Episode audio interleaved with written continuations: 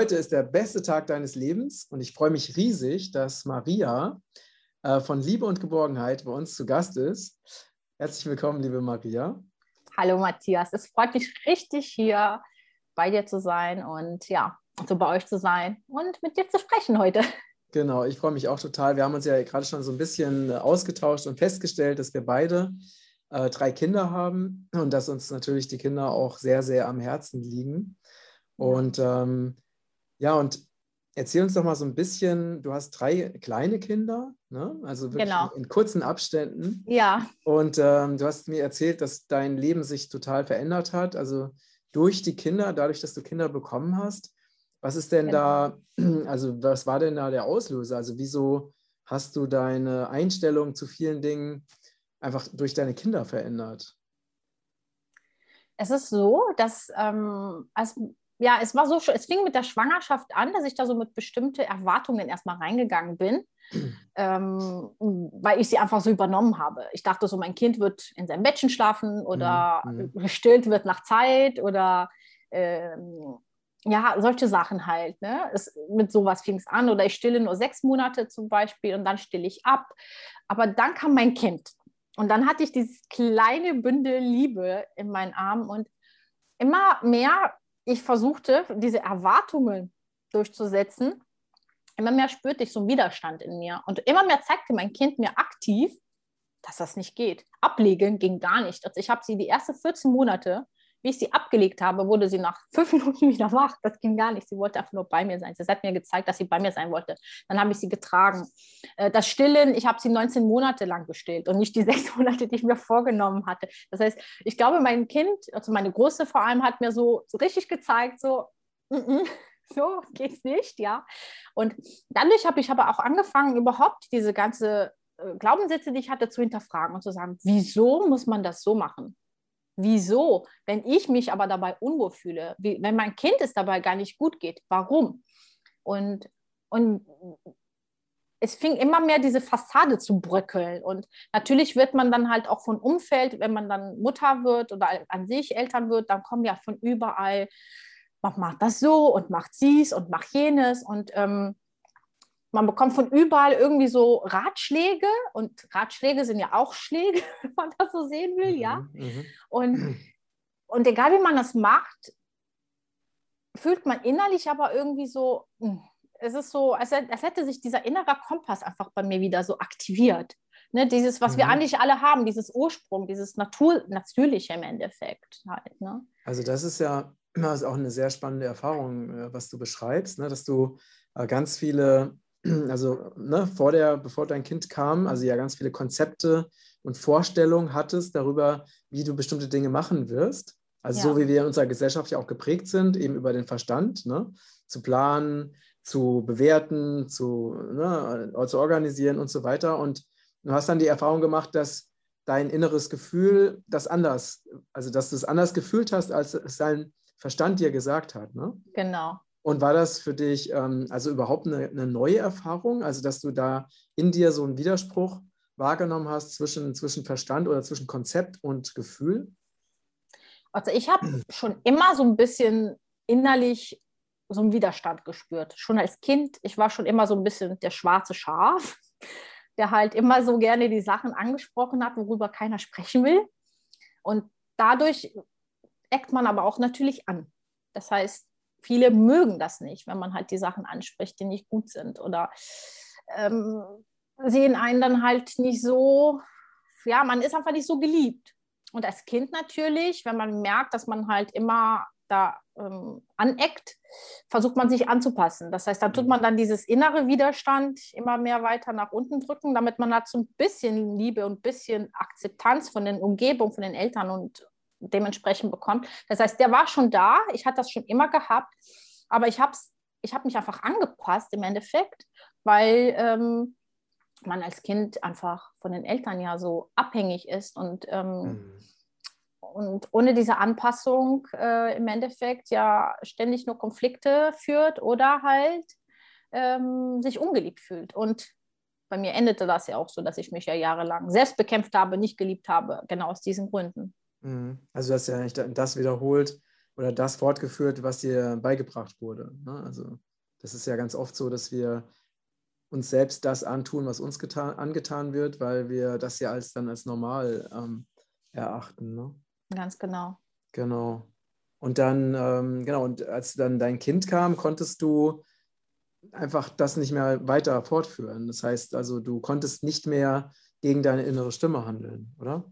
Gar nicht mehr. Es ging überhaupt nicht mehr, aber es war auch ein Prozess und es ist immer noch ein Prozess. Das heißt, ich lerne da tagtäglich von meinen Kindern. Dann kam ja auch mein zweites Kind und vor zwei Jahren dann noch meine jüngste jetzt noch. Und ähm, jedes Kind hat mir eine andere Pforte, hört sich jetzt irgendwie vielleicht seltsam, aber eine andere Pforte eröffnet zu einem anderen Thema, das vielleicht da war, das aufgelöst werden wollte. Mhm. Halt. Mhm. Und ähm, durch sie habe ich halt ähm, Stück für Stück diese, ja, diese Glaubenssätze ähm, hinterfragt. Ich habe mich selbst hinterfragt und reflektiert und überlegt, wieso sagt man, wieso sage ich das? Wieso verhalte ich mich so? Bin ich das oder ist es das, was mir eingetrichtert worden ist? Und äh, durch sie und durch diese Spiegelung, weil Kinder spiegeln ja im Endeffekt ja mhm. unsere eigene Konflikte, die wir nicht ähm, ja nicht direkt so bewusst haben, sondern unter, in unserem Unterbewusstsein ja sich äh, aufhalten, ähm, konnte ich halt die Stück für Stück aufarbeiten und äh, halt auflösen und natürlich dann dadurch auch meinen Weg gehen mit meinen Kindern und sie so lassen, wie sie sind. Natürlich, mhm, mhm. ähm, ähm, wie soll ich das erklären? Es ist nicht einfach. Ne? Es ist ja auch ein Weg, den man dann halt auch äh, gehen muss, wenn man halt jahrelang etwas eingetrichtert bekommen hat. Geht das nicht von heute auf morgen, dass man das alles äh, auflöst und äh, alles hinter sich lässt. Ne? Das ist ja dann so peu à peu Spannend. Und hast du, hattest du ein, ein, Schlüsselerlebnis oder eine Schlüsselsituation, wo du äh, gemerkt hast, dass, äh, ja, dass also einfach du jetzt deiner inneren Stimme folgen musst oder dieses Konzept einfach nicht mehr, dieses Konzept denken oder dieses nicht mehr einem Muster ähm, nachgehen kannst, so wie früher? Ja, hm. es ist so, mit den Kindern hat es ja angefangen, also mit der Großen, dass ich immer mehr hm. Sachen hinterfragt habe. Dann kam es schon, dass ich, dass ich mich dann dazu entschieden habe, sie kita-frei zu begleiten und dann mit der alternativen Schule und so weiter, dass wir uns damit auseinandergesetzt haben. Aber dann kam die Schwangerschaft von meinem dritten Kind. Und ich war immer noch so, ich hatte zwar vieles schon geändert, aber ich war für mein eigenes äh, Leid noch ein bisschen blind. Ja, und ähm, in dieser Schwangerschaft ähm, starb mein Vater, den ich schon 23 Jahre nicht mehr gesehen hatte. Und es war ein Ereignis, den ich erstmal so ein bisschen verdrängt habe, weil wieso jemanden vermissen, den man 23 Jahre lang nicht mehr gesehen hat und sich nicht um einen gekümmert hat. Und ich habe es in meiner Schwangerschaft verdrängt.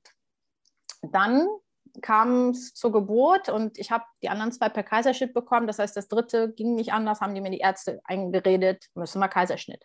Und der Arzt suchte genau das Datum aus. Es war genau das Geburtsdatum meines verstorbenen Vaters. Und, und dazu muss ich noch sagen und muss ich noch mal einholen, das Jahr davor hatte ich eine Fehlgeburt und das war der 16. März. Und mein Kind war für den 16. März ausgerechnet und der Arzt hat es genau das Termin da gesetzt, praktisch den 6. März von meinem Vater. Geburtstag gehabt hätte. Das heißt, da sind so, so, so datumsmäßig so Sachen passiert, die so unrealistisch für einen äh, erstmal, hm. dann denkt man sich so, nee, das kann nicht sein. Ne?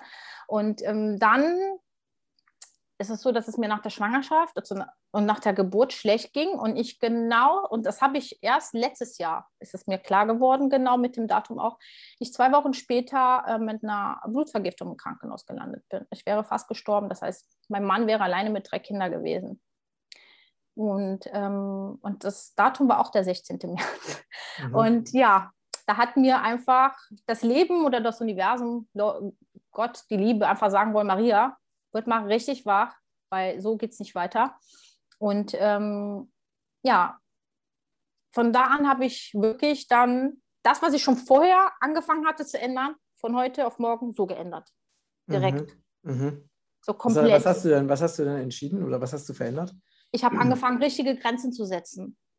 Richtig komplett Grenzen zu setzen, keine Angst mehr zu haben, Grenzen zu setzen. Äh, keine Angst mehr zu haben, dass andere mich nicht mögen, wenn ich Nein sage. Äh, keine Angst mehr, mich für meine Kinder einzusetzen. Weil ähm, immer, weil durch die Kinder habe ich ja viele Sachen geändert und man eckte ja auch mit dem Umfeld um einfach, ne? weil die Leute sagten, zum Beispiel zu meinem Kind, weine nicht. Und ich sagte, nein, du darfst weinen, wenn du traurig bist und ich tröste dich. Und dann kamen die Leute und machten mich fertig, wieso ich mein Kind äh, sage, es soll ruhig weinen. Äh, es ist das würde mir irgendwann mal auf die Nase rumtanzen. Ne? Ja, kennst du bestimmt. Oh mein Gott. kennst du, ne? solche, Ges solche Gespräche musste man führen, wo ich dann einfach irgendwann mal keine Lust mehr hatte und ich mich halt immer, immer wieder damit auseinandersetzen musste. Und irgendwann mal musste ich dann Cut machen. Und ab dem Zeitpunkt habe ich wirklich dann angefangen, mich so anzunehmen, wie ich bin mir total egal, was andere sagen. Ich setze mich für meine Kinder, für mich selbst ein. Und da kam auch ähm, das, wo ich dir erzählt hatte, auch mit der Abnahme und so weiter und so fort von allein, weil ich einfach gelernt habe, für mich einzustehen, um mich selber wichtig zu nehmen. Weil wenn man sich selber wichtig nimmt und für sich einsteht, dann kann man auch für die eigenen Kinder da sein und die eigenen Kinder ja auch mhm. anders, äh, anders sehen, anders wahrnehmen und sie auch wirklich äh, ein Stück weit so sein lassen, wie sie sind und nicht formen, versuchen zu formen indirekt. Genau. Genau, ja, ja, ja, total. Ja, weil ähm, es ist ja wirklich so, dass wir, wir kennen das ja alle, wir haben es ja alle erlebt, ne, dass wir erzogen wurden, dass wir zu Dingen gezwungen wurden, die nicht gut für uns waren, ne, die uns keine Freude gemacht haben. Also Kindergarten, Schule, das ist ja so dieses, äh, dieses ganze Programm. Und, ähm, und dass wir dadurch auch, ja auch verlernt haben, unserer inneren Stimme zu folgen. Ne? Weil wenn wir wenn du als Kind etwas fühlst, ne, zum Beispiel du fühlst Schmerz und du weinst und äh, der Erwachsene oder die Eltern sagen, hör auf zu weinen, es ist doch nicht so schlimm. Ne? Ja, boah, diese Sätze. Ne? Also das ist doch, es ist doch nicht so schlimm. Es ist ja, es kann, mag ja sogar gut gemeint sein, aber es ist trotzdem, ähm, entsteht in dem Moment ja ein Konflikt in dem Kind, ne? weil das Kind genau. äh, sah, plötzlich anfängt an sich zu zweifeln, weil das Kind hat ja nun mal gerade Schmerz und dann hört es, es ist doch nicht so schlimm, das ist wie so eine Ohrfeige, so nach dem Motto, ähm, deine Wahrnehmung ist falsch. Ne? Ja, genau. Das, was das du gerade so empfindest, ist falsch. Ne? Und, und das ist ja eine Situation, die wir in, in der einen oder anderen Form ja alle erlebt haben. Und wir haben nicht nur eine solche Situation erlebt, sondern wir haben unzählige dieser Situationen erlebt. Viel und irgendwann, viele. und je mehr du solche Situationen erlebst, je mehr du nicht angenommen wirst, wie du bist, ne, desto mehr verlierst du oder, oder nicht das tun darfst, was du eigentlich tun willst, desto mehr verlierst du ja den Kontakt zu deiner inneren Stimme und das Vertrauen in, deine, in dein inneres Gefühl. Und irgendwann ist, ne, ist die Person erwachsen und weiß gar nicht mehr, was richtig und was falsch ist, weil sie verlernt hat, auf das Innere, auf diesen inneren Kompass, ne, wie du ihn vorhin genannt hast, ähm, zu hören. Ne. Ja, dem kann ich auch nur zustimmen. Es ist mhm. wirklich so. Und ähm, ich habe auch erlebt, wie du sagtest, auch mit, ähm, ja, mit dem System, mit der Schule, mit dem Kindergarten. Ähm, es kam mir auch von außen erstmal, ich habe am Anfang auch erstmal so ein bisschen Angst gehabt, okay, Kind kommt nicht in die Kita, wir wollen das nicht. Aber was ist, wenn es doch ein Fehler ist? Ne? Also die Fragen hat man sich ja trotzdem gestellt, ja, auch wenn man halt diesen Weg geht. Und ich muss sagen, meine Kinder haben das alles komplett widerlegt. Also alle Ängste und Sorgen und alles, was wir uns von außen rum, wir durften uns alles Mögliche anhören. Wie, dein Kind geht nicht in die Kita? Was soll das? Es wird nicht sozialisiert, es, wird, äh, es kann nichts lernen. Meine Kinder haben mir alles widerlegt. Die haben mir gezeigt, dass sie ohne Probleme Freundschaften geknüpft haben, ohne eine Kita. Dass sie Sachen gelernt haben, ohne eine Kita. Also, man kann natürlich ein Kind in die Kita schicken. Ich sage das, ich, ich bin an sich gegen Kindergarten oder so, ne? Mhm. aber ähm, man muss es nicht. Es wird ja aber einem aber von der Gesellschaft so eingeredet, es ist ein Muss. Jedes Kind sollte in den Kindergarten. Es fängt ja auch schon bei Kinderbüchern an, ne, wo immer irgendwas vom Kindergarten oder von irgendwas erzählt wird oder so halt. Ne? Es ist halt wirklich, es wird so als Nonplusultra, als, das, als Maxime hingestellt.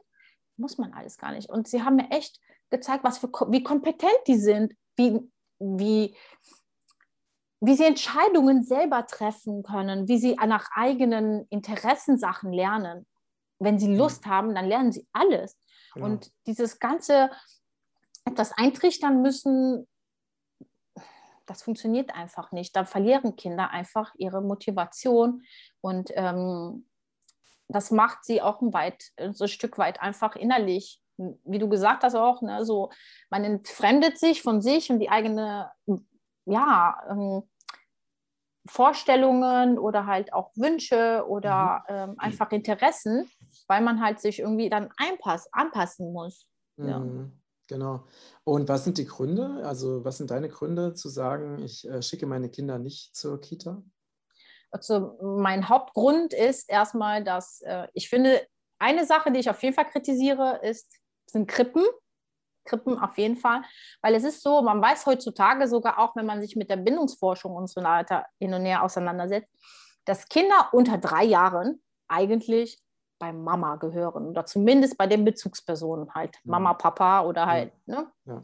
Und es ist halt so, dass Kinder, und ich habe das durch meinen Kindern auch gesehen, ähm, diese nahe Bindung brauchen. Sie spielen mhm. zwar mit anderen, aber sie brauchen trotzdem immer diesen Rückhalt von uns.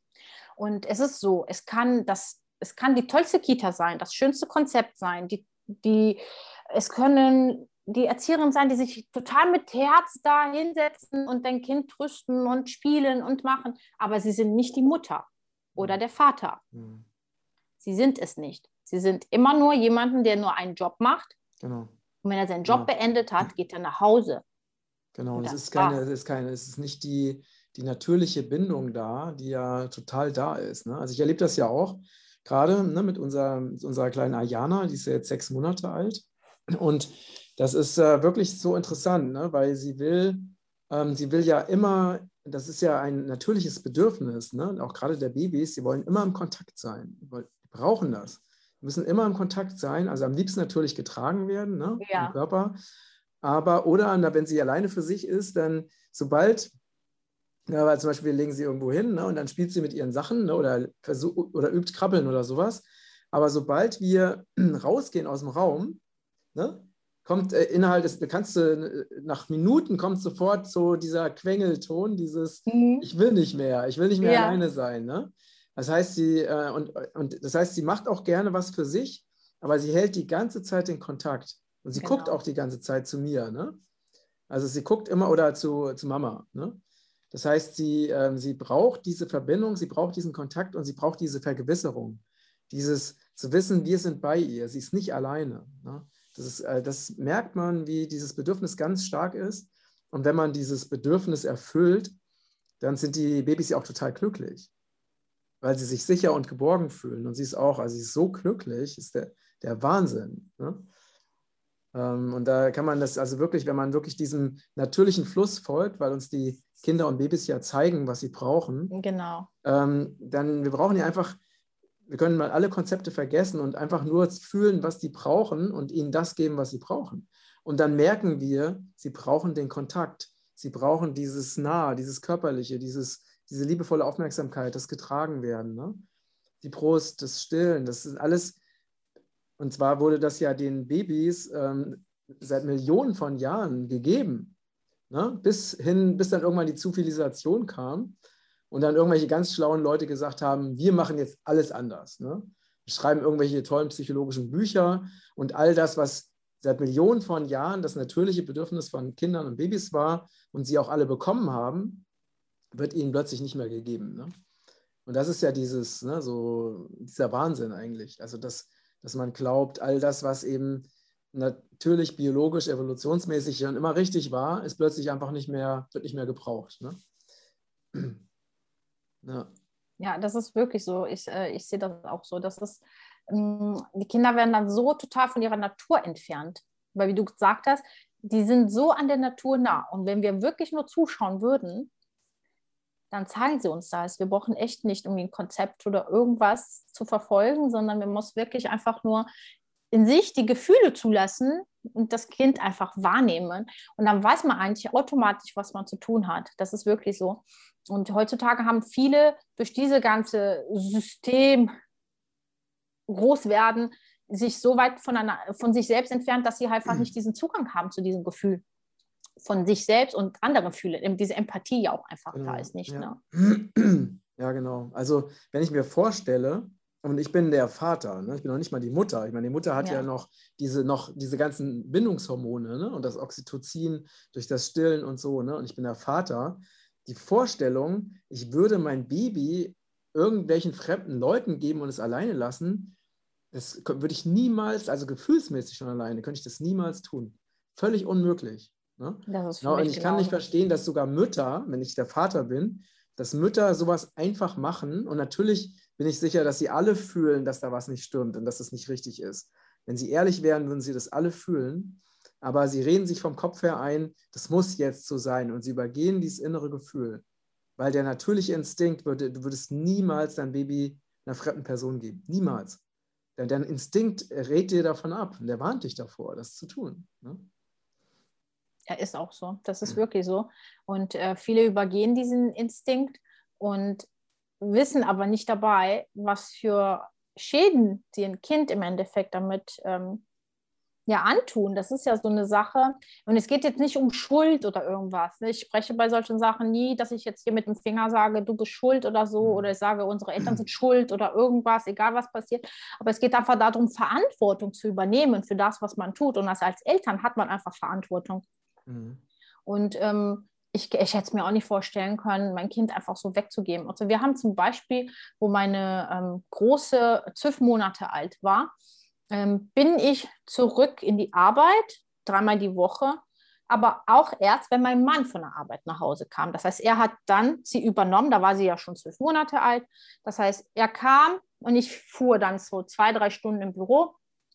Und schon da hat sie mir gezeigt, dass sie das nicht konnte. Ja, sie hat mir das genau gezeigt. Ihr ging es schlecht. Die hat mhm. sich übergeben. Mhm. Sie hat geweint. Sie, mein Mann hat mich, ich weiß nicht wie oft im Büro angerufen und hat gesagt, komm bitte nach Hause. Sie will nicht. Mhm. Und ich bin dann dementsprechend dann auch wieder nach Hause. Und ich war dann eh dann auch schon schwanger von unserem zweiten Kind, weil wir ja auch ähm, ja, kurze Abstände extra haben wollten. okay. Ja, aber ich denke halt, Kinder zeigen einen halt auch einfach genau, was sie brauchen. Und ich weiß, dass es für sie nicht schön war. Es waren ein paar Monate und diese paar Monate haben mir nicht gut getan. Und ich habe sie jetzt nicht bei Fremden gelassen, ich habe sie bei dem Papa gelassen und das war schon zu viel. Mhm. Und dann haben wir uns, ab dem Zeitpunkt haben wir uns geschworen, ich gehe nicht arbeiten, mhm. außer solange die Kinder nicht was größer sind oder eingeschult werden und so weiter und so fort. So, Thema Einschulung, ich wäre sogar fürs Homeschooling, aber Homeschooling ist ja in Deutschland nicht möglich. Doch, im Moment schon. Im Moment schon. Ja, im Moment ja, aber so, aber so grundsätzlich eigentlich nicht. Mhm. Und deswegen sucht man da ja auch so andere Wege, ähm, damit umzugehen halt. Ne? Mhm.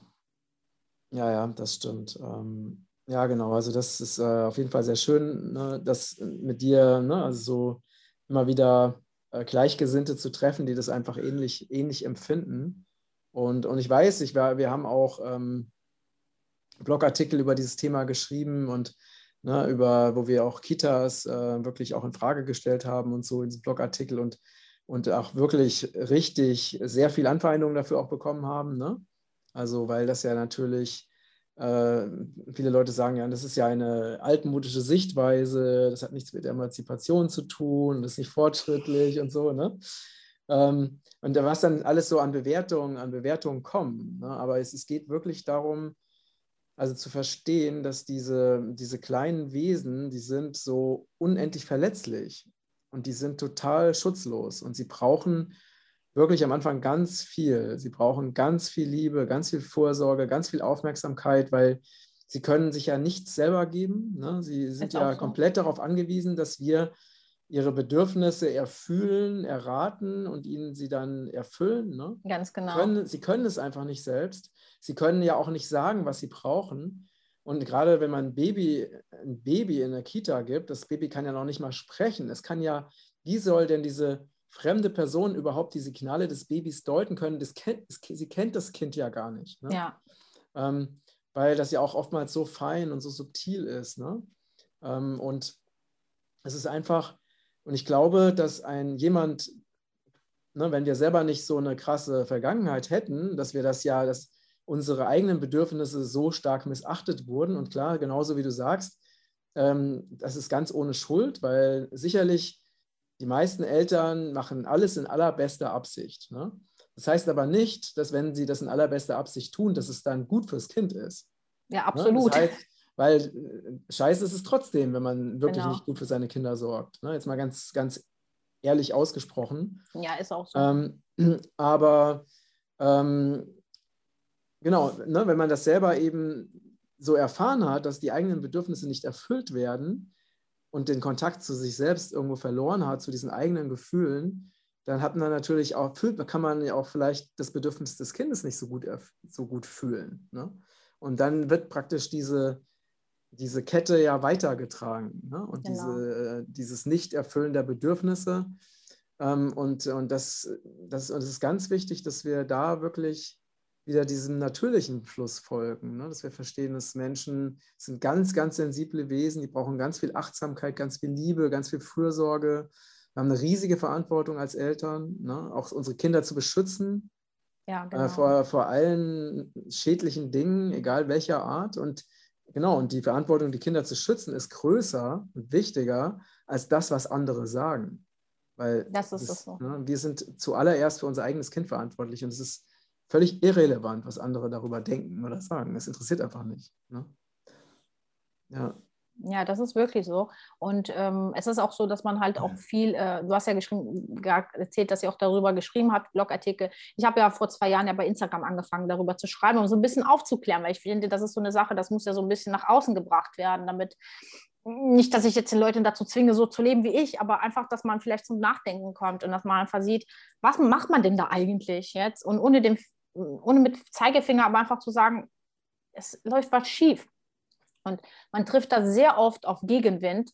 Mhm. Und ähm, es ist halt auch so, dass viele sich einfach ähm, angegriffen fühlen deswegen und aber nicht merken, woran es liegt, dass sie sich vielleicht angegriffen fühlen, weil die fühlen sich wahrscheinlich eher angegriffen, weil innerlich ihre Stimme ganz langsam doch da irgendwie ein bisschen klopft und sagt, das, was du machst, ist vielleicht doch nicht so optimal, aber sich das nicht eingestehen können, weil sie ja. vielleicht dann doch lieber ja. fünf Urlaube im Jahr machen wollen und aus dem Grunde lieber das Kind abgeben, damit sie dann Kohle verdienen oder Ne, beispielsweise jetzt. Mhm. Ne, das ist, mhm. weil jetzt ist auch so eine Prioritätssache. Ich wurde zum Beispiel sehr oft ähm, ähm, angesprochen, so von wegen, ich würde mich von meinem Mann äh, äh, durchfüttern lassen oder äh, wann ich endlich mal arbeiten möchte, äh, obwohl ich meine eigenen Sachen im Hintergrund ja trotzdem mache. Ne? Es ist ja so. Ähm, oder dass, ähm, dass ich mir das ja einfach mache und deswegen ich die Kinder nacheinander bekommen habe, um zu Hause zu bleiben. Also die Leute denken echt, dass dass man da auf die faule Haut sitzt oder sowas. Ja, das, das können ja nur Leute ist. sagen, das können ja nur Leute sagen, die keine Kinder haben, weil wenn du Kinder hast und, und du hast dann noch drei Kinder, ich meine, da bist du ja den ganzen Tag. Also das ist ja Fulltime-Job. Ne? Ja, ist auch, ich also weiß es ja auch, aber es ist halt einfach so, dass viele, also ich habe solche Sätze auch von Leuten, die Kinder haben, zu hören bekommen. Ja. Okay, okay ähm, aber ja, und ähm, es ist wirklich einfach, weil für die ist es einfach so normal, ein Kind wegzugeben. Da geht es mhm. einfach drum. Für die ist es mhm. wirklich so, das gehört zur Normalität. Und, mhm. und viele denken halt auch, ähm, ich wäre privilegiert oder so. Wir sind nicht privilegiert. Wir haben einfach eine Entscheidung getroffen und wir haben zum Beispiel unsere finanzielle Sachen so geändert, dass das geht, dass ich nicht jetzt irgendwie mitarbeiten muss und für uns mitzusorgen muss. Mhm. Einfach weil für uns jetzt gerade die Kinder erstmal wichtiger sind. Genau. Und für mich ist jetzt der zehnte Urlaub auf Timbuktu oder so, das, das brauche ich nicht. Ich brauche meine Kinder jetzt, die brauchen mich jetzt. Genau. Ähm, irgendwann mal, wenn sie 18 sind, dann brauchen sie mich nicht mehr so wie jetzt. Dann brauchen sie nicht mehr meine Hand, dann brauchen sie nicht mehr meine Führung. Sicherlich werden sie noch die Bindung zu mir haben, aber da brauchen sie mich nicht. Genau. Sie brauchen mich jetzt. Genau. Ja, und die ersten Jahre sind ja die allerwichtigsten, ne? weil also die ersten Jahre, da finden ja die ganzen Prägungen statt und da wird eben der Grund, die Grundbasis gelegt. Ge, ähm, gelegt ne? Also wenn das Kind, das Baby erfährt in den ersten Jahren, es ist total sicher, es werden alle Bedürfnisse erfüllt, es wird geliebt, dann hat es eine, eine ganze, eine, wirklich eine total starke Basis für das gesamte Leben. Ne? Und alle, die es nicht bekommen haben, die haben dann diese ganzen Themen ne? mit Therapie und äh, habe ich ja natürlich auch alles, alles durch. Ne? Und, ähm, und das ist, ich weiß, wie unendlich viel Arbeit das ist, dieses dieses Gefühl von nicht geliebt zu sein, ähm, was ja die Basis für ganz viele Probleme ist. Ja. Also das zu überwinden, das ist ja ein echter Prozess und richtig, richtig viel Aufwand. Ne? Das ist viel ähm, Aufwand und, und mit sehr viel Schmerz verbunden. Mit sehr viel Schmerz. Ich bin ja auch durch diesen Weg gegangen und ähm, das ist einfach also ich bin froh, diesen Weg gegangen zu sein. Und trotz des ganzen Schmerzens und trotz der ganzen Tränen, die man da rauslassen muss, einfach, einfach für mich und einfach auch für meine Kinder, weil ich bin, ich denke mittlerweile heutzutage auch so für mich selbst auch, weil ich bin es wert, als Mensch geliebt zu werden. Und ich bin liebeswürdig. Und ich möchte auch heutzutage einfach diese Kette durchbrechen, von der wir eben gesprochen haben. Ich sehe mich jetzt so als Glied in meiner Generation, die halt sagt, wir machen das jetzt zu Ende. Und klar, natürlich werde ich meine Kinder trotzdem mit irgendwas negativ beeinflusst haben. Ja, das ist, das ist unmöglich, dass man da alles zu 100 Prozent macht, vor allem wenn man selber auch noch Sachen aufarbeitet und so weiter und so fort. Aber dass man da diese, ähm, diese ja, diesen Grundbaustein dafür auflegt, mhm. dass es halt anders geht. Ne, das ist ja. das Wichtigste, ja. dass wir halt einfach an uns arbeiten. Ne? Es geht ja auch nicht um Perfektion oder so, aber dass man halt einfach als Elternteil sich dessen bewusst wird, Verantwortung wir haben und äh, einfach in diese Selbstreflexion kommen. Und wenn wir merken, es gibt ein Problem, dass wir an uns arbeiten und niemals ans, ans Kind und dass wir einfach das Kind so mhm. wahrnehmen, wie es ist und nicht das Kind als Problem sehen. Ne? Weil es ist ja, viele sehen auch ein Kind als Problem und schieben es auch gerne dann einfach in die Kita oder in die Schule oder irgendwo weg, weil sie einfach keine Lust haben, sich mit dem Kind auseinanderzusetzen, aber sie dabei nicht merken, dass das Kind im Endeffekt einem nur etwas widerspiegelt mhm, genau. Und nicht das Kind das Problem ist in dem Moment. Ne? Weil, weil, es ist ja auch so weit verbreitet. Ich, äh, wenn ich mal mit meinen Kindern unterwegs bin, ne? ach, das muss ja aber anstrengend sein mit drei Kindern. und da wird ja so vorausgesetzt, ja? so, dieses, so dieses, dieses gesellschaftliche Bild, Kinder sind genau. anstrengend, Kinder sind dies, Kinder sind das, aber einfach nur, weil ähm, die Gefühle nicht wahrgenommen werden. Ne? Das ist ja das Problem. Genau, und das ist ja auch dieser, ähm, das ist ja auch letztendlich das Mindset und die Sichtweise, ne? weil, also ich erlebe das ja jetzt nochmal, ne? ich habe ja eben drei Kinder, ne? also die jetzt 16 und 10 und ein halbes Jahr alt sind. Und jetzt erlebe ich das nochmal viel bewusster, ne? in diesem kleinen Nachzügler, und, äh, und ich erlebe das als ein, ein unfassbares Geschenk und als eine also unfassbare Freude, ne?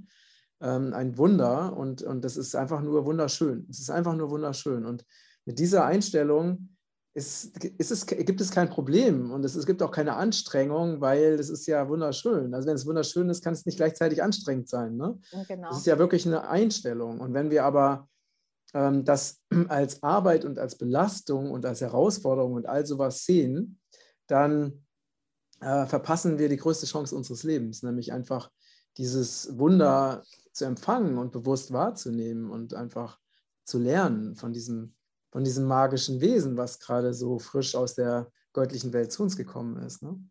Ja, das, das ist, ist wirklich ja genau eine Frage der Sichtweise.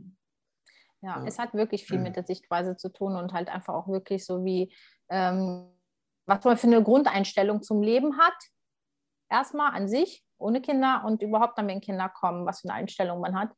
Und ähm, dieses Geschenk anzunehmen, bringt einem so viel Glück im Leben. Und klar gibt es trotzdem manchmal vielleicht Situationen, die halt einen an die eigenen Grenzen bringen natürlich, weil es sind ja Beziehungen. Beziehungen sind lebendig. Mhm. Ne? Es ist ja immer so ein Geben und Nehmen. Es ist ja nie eine Einbahnstraße. Aber dann lernt man dann das, was man vielleicht in der Ursprungsfamilie nicht gelernt hat, ähm, wie man mit Konflikten umgeht, wie man ähm, nach Lösungen zu finden und so weiter und so fort. Und das muss dann gar nicht ein Kampf sein. Mhm. Das ist so, ich hatte vor kurzem mit einer, äh, mit einer Schriftstellerin ähm, ein Interview gehabt, das ist die Inga Erchorva, die hat das Buch geschrieben, Jede Mutter kann glücklich sein.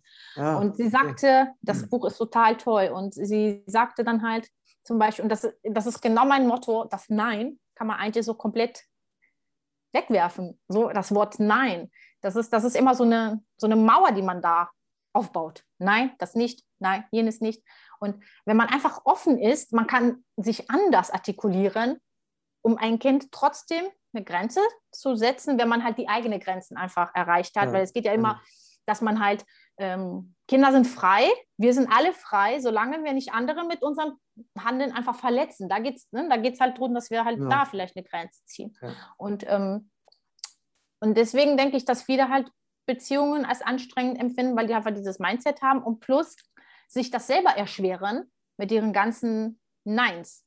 Und das geht so nicht und nein, das nicht und macht das nicht. Und ne, das, dann macht man sich das alles noch schwerer. Und deswegen empfinden die Leute das noch mehr als Kampf. denke ich, so diesen Alltag mit Kindern, anstatt vielleicht das als Geschenk zu nehmen. Ja, genau, weil diese ganze Nein-Geschichte, das ist ja, das ist ja ein, ein Leben im permanenten Widerstand. Ne? Also da ist, ist das Leben möchte sich entfalten in Form des Kindes. Ne? Das Kind möchte einfach, ist neugierig, möchte Dinge erfahren, ausprobieren und so. Und dieses Nein ist immer so dieses, und das Kind folgt ja seinem natürlichen Fluss, weil es ja gar nicht no. Genau. anders in der Welt sein kann. Und dann dieses Nein ist die ganze Zeit Angst, Angst, Widerstand, Kontrolle. Ne? Mit dieser. Energie genau. wird natürlich die Energie des Kindes blockiert, aber man selber macht es sich unglaublich schwer, weil man selber ja diesen eigenen Widerstand kultiviert und dann immer mehr diese Widerstandsenergie dann auch entsteht in, ne, in, im Kontakt zu dem Kind und das ist halt, und das wird dann immer schlimmer, ne, weil das Kind möchte natürlich frei sein und möchte nicht äh, diesen Widerstand ständig bekommen. Und äh, man macht sich, also wenn mit so einer Haltung macht man sich wirklich Arbeit ohne Ende. Ne? Weil es wird dann irgendwann nur noch äh, anstrengend. so, ne? Ja, genau, das ist wirklich so. Und, ja. ähm, und deswegen denke ich halt, dass viele ähm, den Fehler machen und äh, das Problem dann im Kind sehen, was dann halt im Widerstand auch wiederum geht, weil man es halt irgendwie versucht zu bekämpfen, indem man es halt irgendwie mit irgendwas aufzwingt und mit einem Nein die ganze Zeit konfrontiert und denken, das Kind ist anstrengend. Aber man sollte sich manchmal in die Lage des Kindes hineinversetzen und überlegen, vielleicht sind die Eltern doch anstrengend und nicht die Kinder. ne, das ist wirklich ja, so. Ja. Total. Sehr schön. Ähm, Hast du denn, äh, gibt es etwas, was du unseren Zuschauern und Zuhörern äh, mitgeben möchtest als Inspiration? Also ich würde sagen, also mein Instagram-Account heißt ja Liebe und Geborgenheit. Und ich denke, wir müssten wirklich ganz viel Liebe und Geborgenheit uns selbst als, als allererstes geben. Das heißt, wir sollten mal uns vielleicht ehrlich selbst fragen, wie geliebt wir uns selbst fühlen, ob wir uns das selber geben können. Das heißt, ob wir selber ähm, so glücklich sind, dass wir nicht andere brauchen. Aber nicht wiederum, dass es das heißt, dass wir nicht andere brauchen, sondern dass wir mit uns selbst zufrieden sind. Weil wir mhm. erst, wenn wir mhm. selber mit uns selbst zufrieden sind und uns selbst diese Liebe und diese Geborgenheit geben können, die vielleicht man nicht so bekommen hat, ähm, dann ist man erst in der Lage, andere Beziehungen und noch die Beziehung zum eigenen Kind in Liebe und Geborgenheit mhm. zu führen. Mhm. Weil man halt einfach sich selbst das geben kann und sich selbst nähren kann. Ich glaube, das ist so der, der, das Wichtigste dabei, um halt ja, auch Kinder ja. zu begleiten, dass man immer erst bei sich schaut und nie das mhm. Kind, sondern einfach bei sich schauen, wie geht es mir? Mhm. Und dann schaut man, wie geht es mein Kind und was können wir da machen daraus? Mhm. Ne? Das mhm. ist ja so mhm. das, was ich halt immer so denke, dass man halt bei sich selbst schauen muss. Ja, sehr schön. Ja, absolut. Ein ganz, ganz wichtiger Schlüssel. Und man stelle sich vor, wie unsere Welt aussehen würde, wenn sich alle selber lieben würden. Na, weil die Selbstliebe, die, ne, also das, was man sich selber gibt, gibt man ja immer auch den anderen und die, diese Welt würde eigentlich komplett anders aussehen. Ne? Und wer weiß, und vielleicht ist ja dieses ganze Drama gerade, was wir hier so erleben, einfach nur ein Mangel an Selbstliebe. Ne? Das, äh, das kann gut, sehr gut möglich sein, weil äh, es ähm, ja, ist einfach so ein bisschen das Ganze auch so widerspiegelt. Ne? So dieses, ähm, ja, es ist ja ein Kampf im Endeffekt. Ja, ja. Und wenn man in Kampf ist, ist Kampf gegen das man, Leben. Ne? Also, genau, Kampf gegen das Leben. Und wenn man kämpft, ist man nie in der Liebe. Genau. Weil Liebe ist nicht Kampf. Liebe mhm. ist Liebe. Und, ähm, und da kann es halt einfach keinen Kampf geben, wenn man halt in Liebe handelt. Und wiederum muss man halt aber wirklich bei sich selbst schauen. Das ist ja dasselbe auch wie in anderen Beziehungen. Ähm, zwischenmenschlichen Beziehungen, wenn man sich getriggert fühlt von anderen, dann müsste man immer sich selbst fragen, woran mangelt es bei mir und nicht bei genau. den anderen. Genau. Ne, das ist jetzt, ja. ne, außer wenn man jetzt persönlich direkt angegriffen wird, das ist ja was anderes. Aber ich meine jetzt wirklich, wenn einer irgendwas äußert und man sich davon ange angegriffen fühlt, dann sollte man einfach sich selbst fragen, woran mangelt das bei mir? Und hinter allen Gründen steckt immer die Liebe. Ja, genau. Sehr schön. Das sind ja wirklich tolle Schlussworte. Ja, vielen Dank für das äh, tolle Gespräch. Könnten wir noch stundenlang fortsetzen, aber wer weiß, ja. vielleicht äh, machen wir das an einer anderen Stelle. Ja, gerne. ja, ich hoffe, euch hat dieses äh, Gespräch auch so gut gefallen wie mir. Und wenn ihr Fragen habt, dann schreibt es gerne in die Kommentare. Und wir sagen dann Maria Bescheid, dass sie auch gerne mal, wenn du die Zeit findest, äh, zwischen der, deinem Sein mit den tollen Kindern, ja. dass du dann auch ähm, mal ähm, vielleicht die eine oder andere Frage beantworten magst. Ja, gerne. Und ähm, ja, und vergesst nicht, unseren Newsletter zu abonnieren, damit ihr nichts Neues verpasst. Ich danke dir. Alles Liebe. Ich danke dir, Matthias. Bis bald. Dann. Tschüss. Tschüss.